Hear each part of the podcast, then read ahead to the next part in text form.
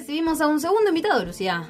Sí, otro más. Sí, Está cargado el programa de... de algo que seguramente vos tenés más información que yo, porque venís de una facultad que habla de todas esas cosas. A mí un poco me cuesta más, pero vamos a hablar de salario básico universal y para eso lo invitamos a Fernando Rey, referente del Frente Patria Grande, así que lo vamos a saludar. Hola Fer, bienvenido. Hola, ¿cómo les va compañeras? Bien, ¿y vos? Todo bien. tu primera vez en la materia impertinente. Exactamente. Eh, bienvenido a estos mediodías de domingo. Y mm, si hay que definir el salario básico universal, ¿cómo podemos definirlo? Es una propuesta construida por muchos movimientos sociales y organizaciones políticas, sindicales, que tiene que ver con una asignación para todas las personas entre 18 años y 64 años que no tienen ingresos, una asignación que pueda cubrir lo que es la canasta básica alimentaria individual que hoy alrededor está alrededor de 14.400 pesos que pareciera ser algo nuevo, pero si hablamos de canasta básica y de cubrir ciertas necesidades básicas, que son un poco las que dicen los artículos de la Constitución, nada más ni nada menos, es una propuesta que tiene muchos años en la espalda. Ha mutado un poco, pero más o menos es esto, ¿no? Garantizar una vida digna para las personas. Sí, tiene que ver con garantías constitucionales que, como vos decís, están en la Constitución, que deberían ser cumplidas por el Estado, por nuestra sociedad, que fue mutando en su forma o en las propuestas, porque fue mutando el mercado de trabajo, la sociedad argentina, la sociedad global.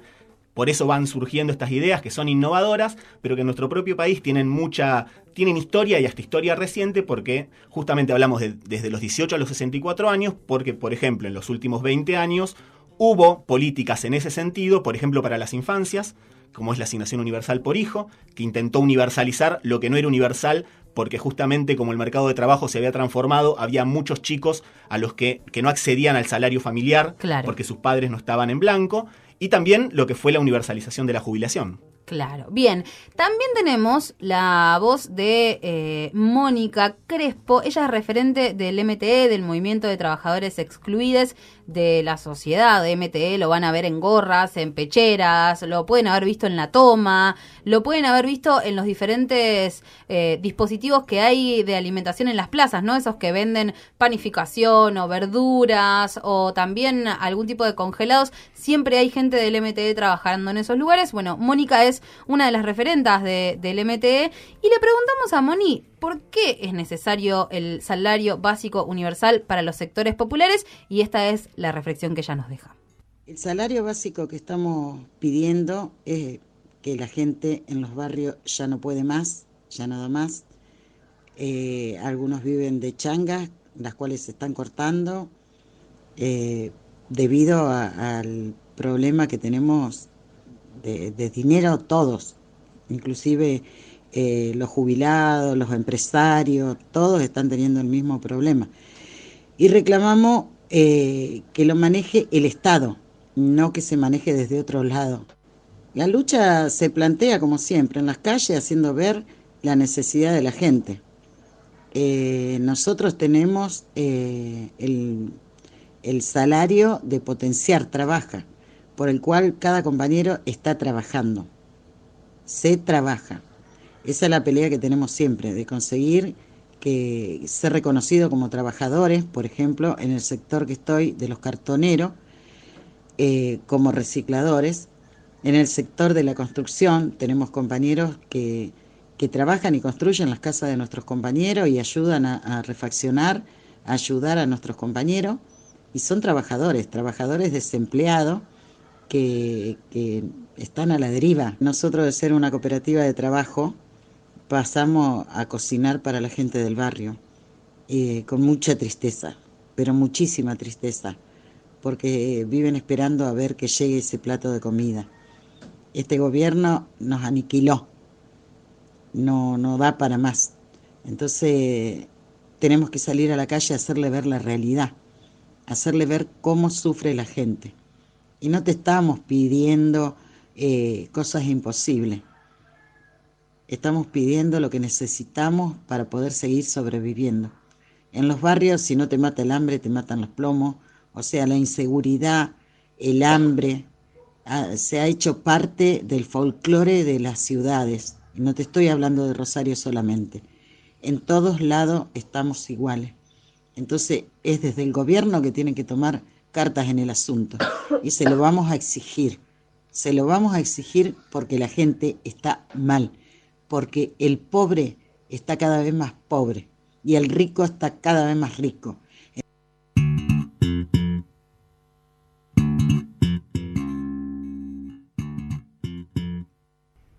Escuchábamos a Mónica Crespo, ella es referente del movimiento de trabajadores excluidos de Rosario.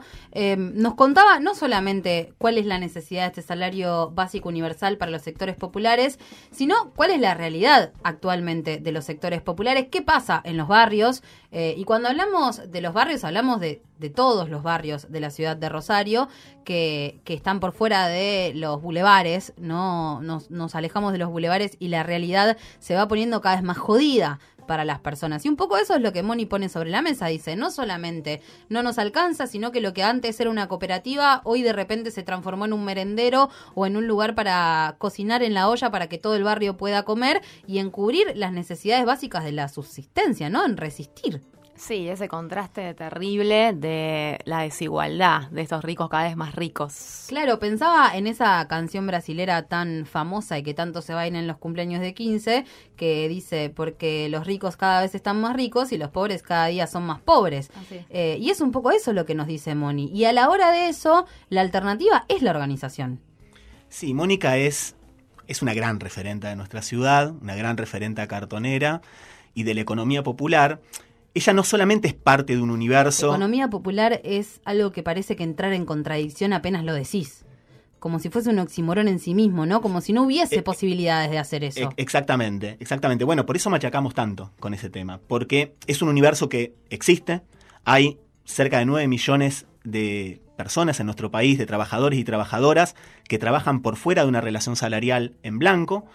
De, ese de esos 9 millones, Mónica es parte, pero aparte Mónica es parte de una partecita de esos 9 millones, cerca de un millón de personas que se organizan en cooperativas, en formas de trabajo comunitario, para organizar justamente ese trabajo sin patrones, pero no solo por una decisión, sino porque no hay patrón que los emplee, no hay relación salarial que los incluya en el mercado, en el mercado de trabajo de la forma tradicional en que se incluyó a los trabajadores en nuestro país y el mundo. Y es un proceso de escala global, que en Latinoamérica es muy fuerte, que en Latinoamérica se está incrementando, que en nuestro país, que era de alguna forma una excepción, en Latinoamérica se está incrementando, y que la verdad que vemos que hay que construir, eh, digamos, propuestas creativas, pragmáticas, adecuadas a las condiciones a estas condiciones, dejar los libritos, los viejos libritos con los que pensábamos, que interpretábamos la realidad y que le dábamos respuesta, para construir alternativas que tengan que ver con esta situación, que es una situación de una parte importante de la clase trabajadora de nuestro país. Vamos a escuchar un poco de música y dentro de un ratito retomamos, porque no sé si a todos, pero a mí me viene como invadiendo cierta sensación a la hora de ver la realidad que nos rodea, de que esto de cada vez hay más pobres o cada vez la pobreza es más pobreza, pareciera que crece, crece y crece y que, digo, en momentos como estos hemos tenido conflictos sociales muy intensos. Y hoy estamos como viendo qué pasa, ¿no? Eh, y se complejiza también la posibilidad de salir a luchar por esas cosas. Bueno, ¿Cuáles son esas formas de la organización también que hay en los diferentes entornos? Eh, y poder hablar de eso que no se cuenta en los medios, porque no están contando e, este tipo de cosas en los medios. Entonces es como si no sucediera, como si lo único que sucede políticamente fuese una discusión entre distintos referentes políticos, las diferentes formas del desacuerdo en la política tradicional y en las altas esferas de la política y como que lo otro queda en un lugar relegado del cual nadie se entera, pero todos lo vemos porque habitamos las mismas ciudades.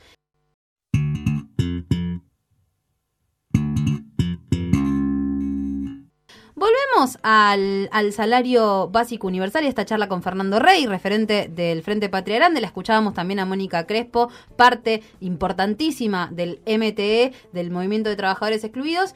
Y otra de las preguntas que veníamos charlando y que estuvimos charlando acá mientras sonaba la música era, ¿por qué la palabra salario?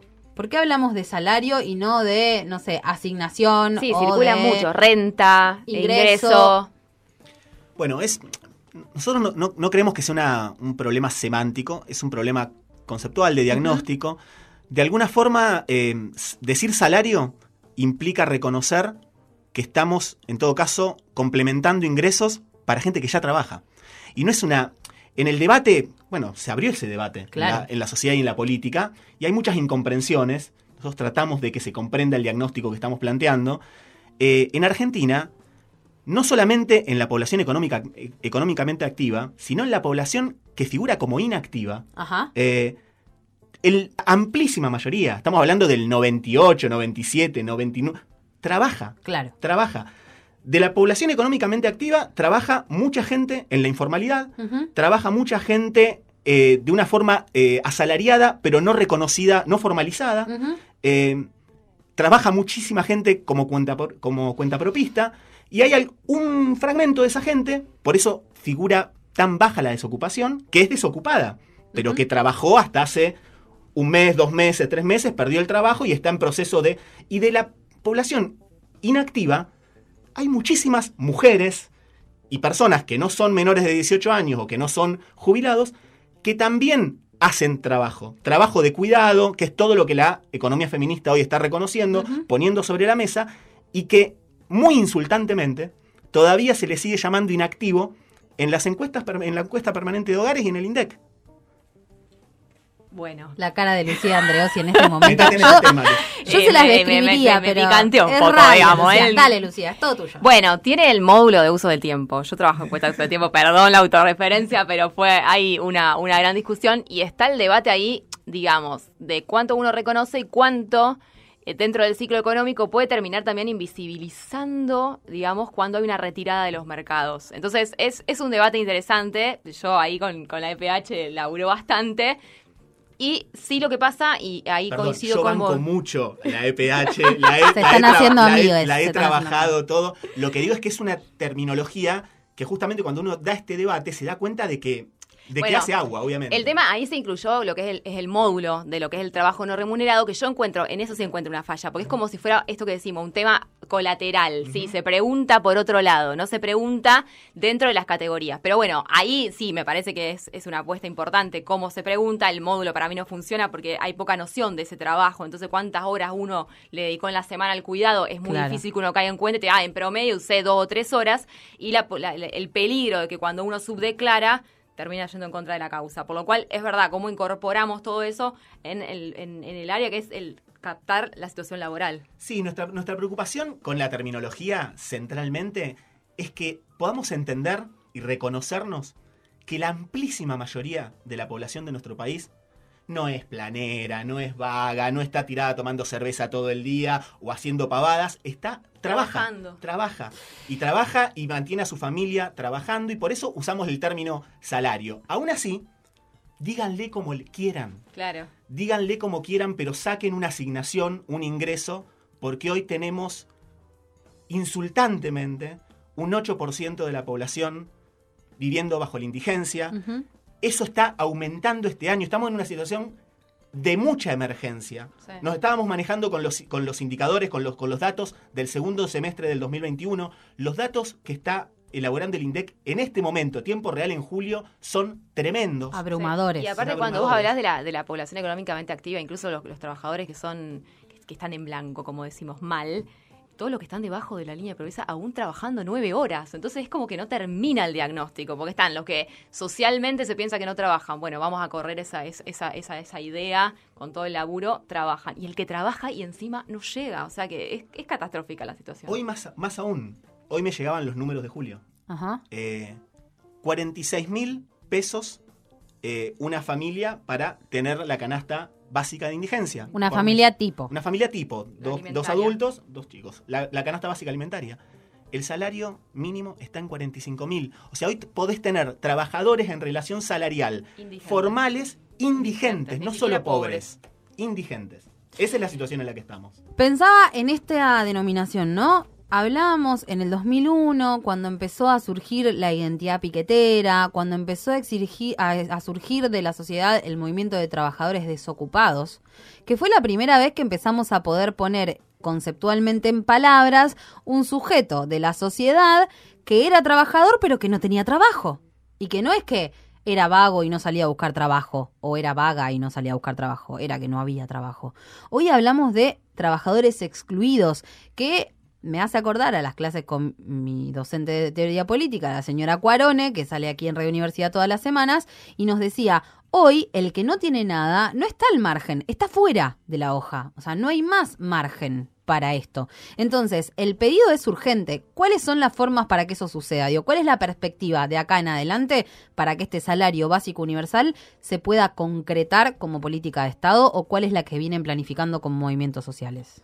Bueno, mira, las perspectivas han ido cambiando. Eh, es algo que venimos hablando con la clase política, con las distintas instancias gubernamentales desde hace un buen tiempo. Hay un proyecto presentado en la Cámara de Diputados, firmado por los diputados del, Frente Patria Grande y acompañado por otros sectores.